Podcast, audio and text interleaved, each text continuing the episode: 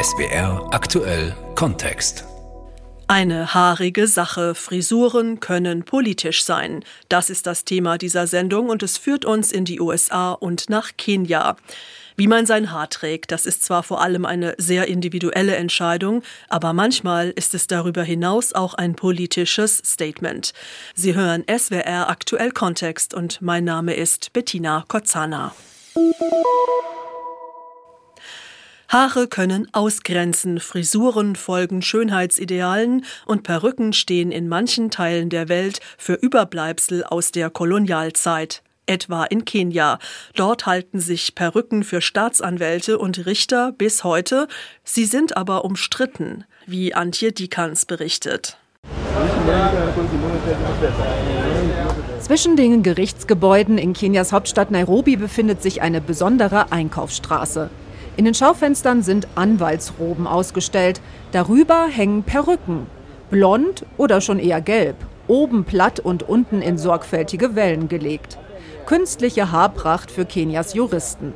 Bei den Passanten stößt dieses Angebot auf gemischte Resonanz. Sie können einem Furcht einflößen. Wenn Sie die tragen, sehen Sie aus, als würden Sie einem Kult angehören. Die Perücken sind primitiv und kolonial. Ich finde sie okay. So kann ich erkennen, wer Anwalt oder Richter ist. Sie tragen sie auch, wenn sie ihr Abschlusszeugnis von der Universität bekommen. Die frühere Kolonialmacht Großbritannien hat die Perücken in Kenias Gerichte gebracht. Einst war die blonde Pracht aus Pferdehaar. Inzwischen werden die meisten Exemplare aus China importiert und sind so künstlich wie Karnevalsperücken.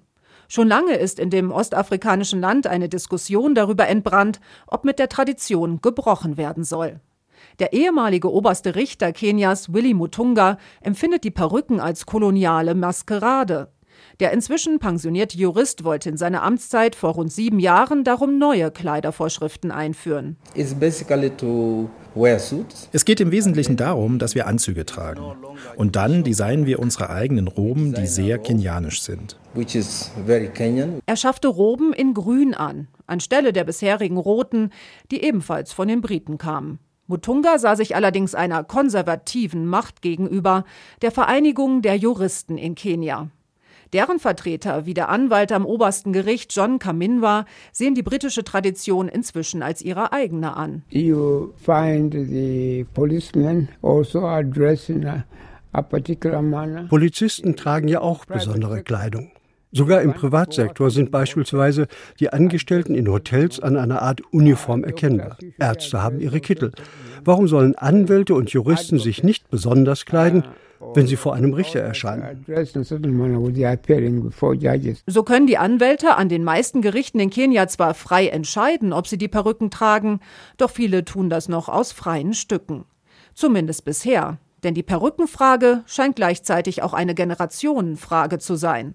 Robert Moura, ein junger Anwalt, der vor kurzem als der beste Nachwuchsjurist des Landes ausgezeichnet wurde, findet schon allein die Haarfarbe völlig unkenianisch. Die meisten von uns haben schwarze Haare, die Perücke ist blond. Es wäre besser, wenn wir etwas anziehen würden, das für unsere eigene einzigartige Kultur steht. Wir sind 1963 unabhängig geworden. Tragen musste er die komplette Montur trotzdem schon, nämlich an dem Tag, als er offiziell in den Anwaltsstand aufgenommen wurde. Zum Glück, so sagt Robert, konnte er sich damals die Perücke von seinem Chef leihen. The wig that I wore die kam aus England. Sie war vermutlich mehr wert als mein Auto. Denn die richtig traditionellen Anfertigungen kosten schnell mal mehrere tausend Euro. Da ist es ein Glück, dass die Läden in Nairobis Innenstadt die Perücken teils auch verleihen. Für umgerechnet etwa 20 Euro. Das ist eine gute Alternative für alle, die im Perückenkauf keine Investition in die Zukunft mehr sehen.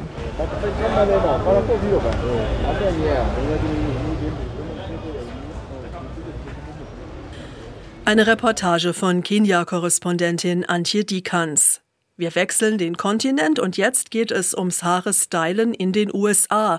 Ein durchaus ernstes Thema, vor allem für Afroamerikanerinnen. Um gewissen Schönheitsidealen zu entsprechen, greifen seit Jahrzehnten viele schwarze Frauen in den USA zu Glättemitteln, die jetzt im Verdacht stehen, krebserregend zu sein. Deshalb gehen Frauen zu Tausenden gegen die Anbieter vor. USA-Korrespondentin Katrin Brandt hat mit Betroffenen gesprochen. Na klar kann sich Alex noch daran erinnern, wie ihr zum ersten Mal die Haare geglättet wurden.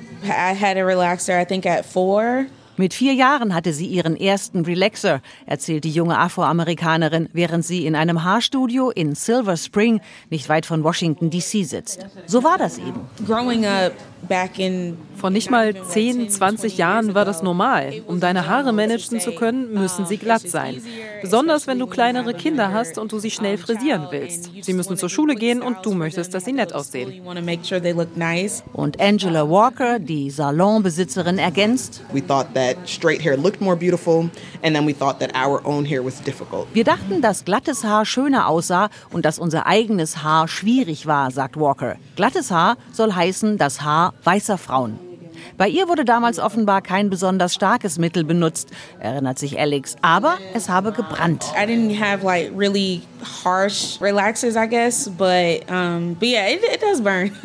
it does burn. I cut it all off. Little girl with the press and curl. 8, I got a Jerry curl.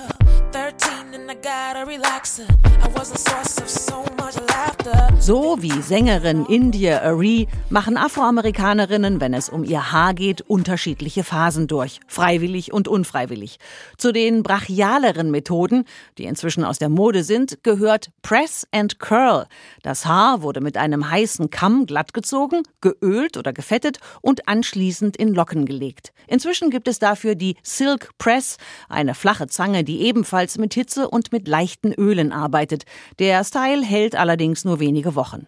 In den 80er Jahren waren die Jerry Curls populär, eine weiche Dauerwelle, wie Michael Jackson sie trug. Und dann sind da die Relaxer, Produkte, die das Haar chemisch dauerhaft glätten. It makes my hair soft, luxurious, wonderfully manageable and I just feel pampered. Genau richtig für die berufstätige Frau mit dem vollen Terminplan. Und für die Kinder gab es eigene Spots mit Kinderstars.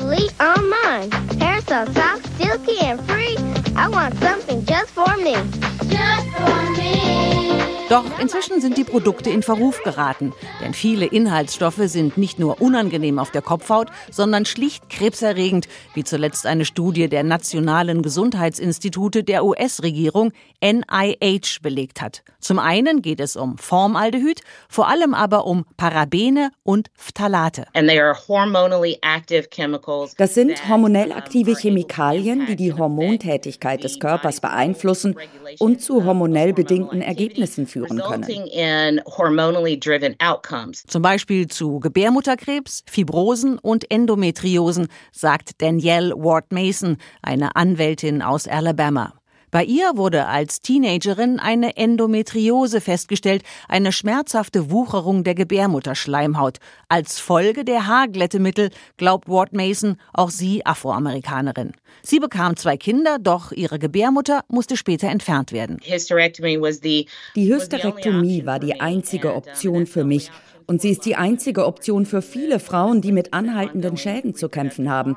Und wir glauben wirklich, dass Haarentspanner eine der Hauptursachen dafür sind.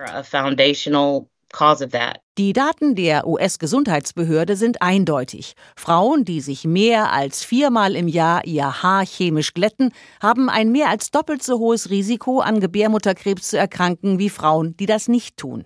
Gebärmutterkrebs ist selten, doch die Zahl der Fälle steigt an, vor allem unter schwarzen Frauen. Sie sind, wenn es um Haarglättemittel geht, besonders betroffen, weil sie die Produkte oft von Kindheit an und häufiger benutzen als zum Beispiel weiße Frauen oder Asiatinnen, so heißt es in der Studie. studie. Danielle Ward Mason vertritt mit ihrer Kanzlei nach eigenen Angaben tausende schwarzer Frauen, die große und kleine Kosmetikkonzerne, darunter Revlon und L'Oreal, verklagen. Die großen Unternehmen sprechen nur die Sprache des Geldes. Und deshalb ist es ein Ziel, ihre Aufmerksamkeit auf eine Entschädigung für das zu lenken, was diese Frauen durchgemacht haben. Und, sagt Ward Mason, um die nächste Generation schwarzer Mädchen vor Schaden zu bewahren. Im November hat eine Richterin in Illinois mehr als 8000 Klagen gegen die Kosmetikindustrie zugelassen. Sie fand, die Kläger hätten ausreichend Belege vorgelegt, dass die Unternehmen fahrlässig gehandelt hätten. Inzwischen prüft die Arzneimittelbehörde FDA, zumindest die Glättemittel zu verbieten, die das krebserregende Formaldehyd enthalten. Don't touch my hair. When it's the feelings I wear. Silver Spring nördlich von Washington. Englischlehrerin Cinder Cooper, eine Afroamerikanerin Ende 40, muss gleich weiter zu einem abendlichen Kurs, hat aber noch Zeit für einen Tee. Es gab immer Bedenken, weil man die starken Chemikalien riechen konnte und sich fragte, was hier vor sich geht. Aber man dachte auch, dass es nicht auf dem Markt wäre, wenn es nicht sicher wäre. Aber das galt ja auch für Zigaretten. Cinder Cooper ist in South Carolina aufgewachsen, wo Haarglättemittel unter den schwarzen Frauen sehr verbreitet sind, sagt sie. In meiner kleinen Heimatstadt in South Carolina waren das eine Menge Leute. Ich würde sagen, die meisten Kinder und Frauen trugen irgendeine Art von chemischem Glättemittel im Haar oder sie glätteten es mit Hitze. Ich würde sagen mindestens 75 Prozent. Yeah. Sie selbst hat sich Anfang 20 bewusst dagegen entschieden und trägt nun seit vielen Jahren feine Dreadlocks. Haare sind für schwarze Frauen wie sie etwas Politisches. Schwarze Frauen sind in diesem Land immer kritisiert worden. Ihre Schönheit, ihre Weiblichkeit. So, bist du wirklich eine Frau? Und so haben sie immer versucht, einem Standard gerecht zu werden, den sie nie erfüllen konnten. Denn dieser Standard war weiß. Sich gegen diese Norm zu entscheiden, auszubrechen, das Haar anders zu tragen, ist deshalb eine politische Entscheidung, sagt die Lehrerin. Black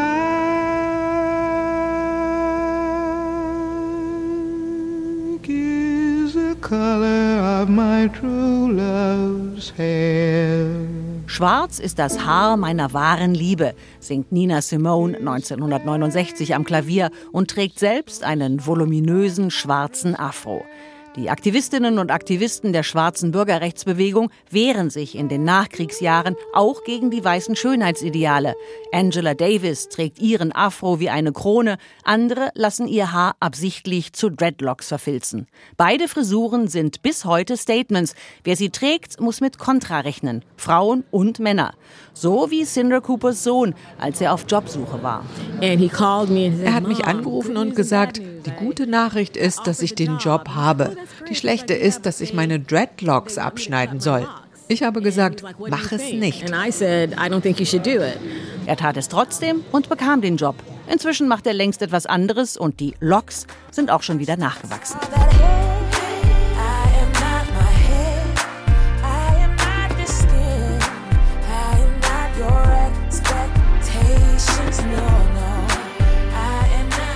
Dürfen Arbeitgeber das? Jemanden wegen einer Haartracht nicht einstellen?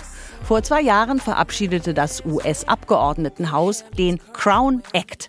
Ein Gesetz, das die Diskriminierung aufgrund von Frisuren und Haarstruktur verbietet.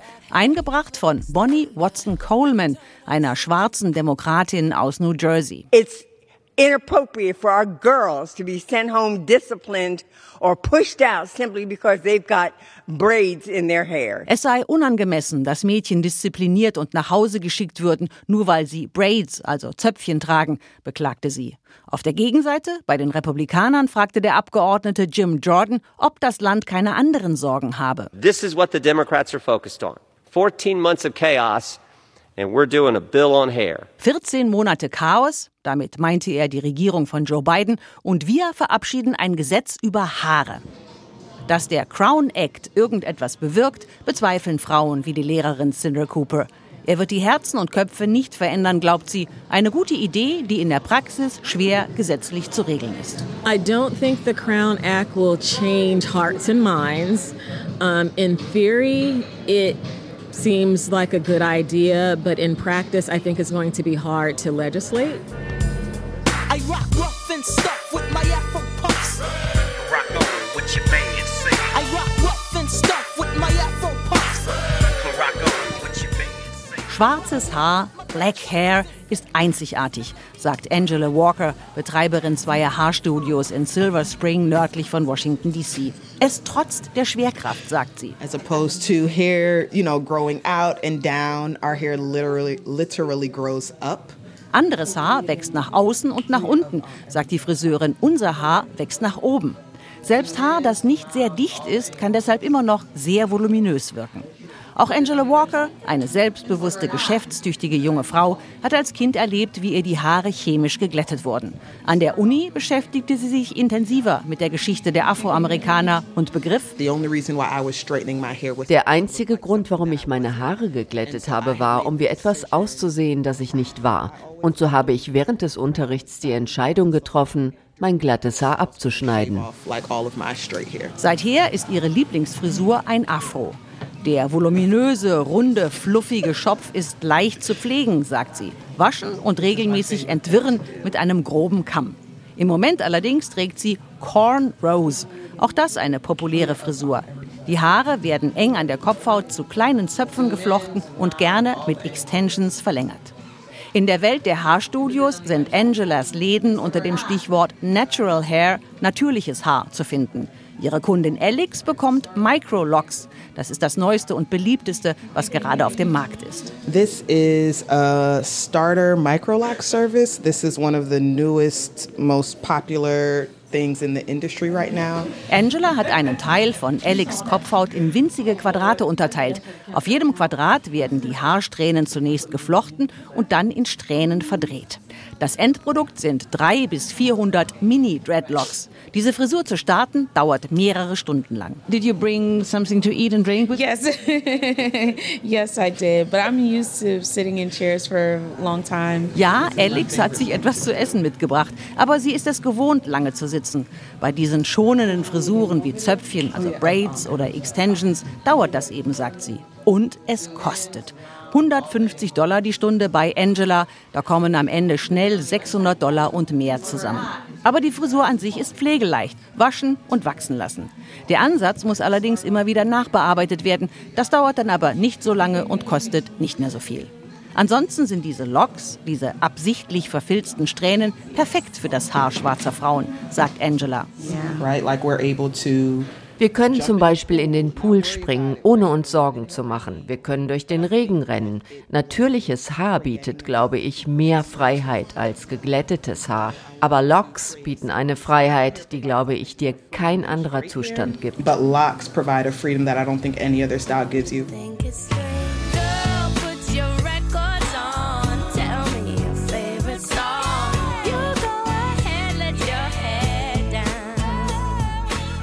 Danielle Ward Mason, die Anwältin aus Alabama, kämpft dafür, dass Produkte, wenn sie auf den Markt kommen, auch sicher sind. Und sie will, dass Frauen ihr Haar so tragen können, wie sie wollen. Mal hochgesteckt als Knoten, mal lockig, wie auch immer. Das Schöne sei doch, sagt sie, die Wahl zu haben.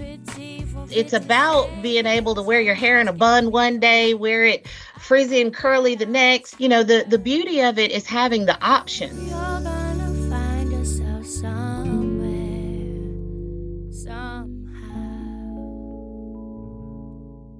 Eine Reportage von Katrin Brandt und das war in SWR Aktuell Kontext die Sendung Eine haarige Sache. Frisuren können politisch sein mit Bettina Kotzala.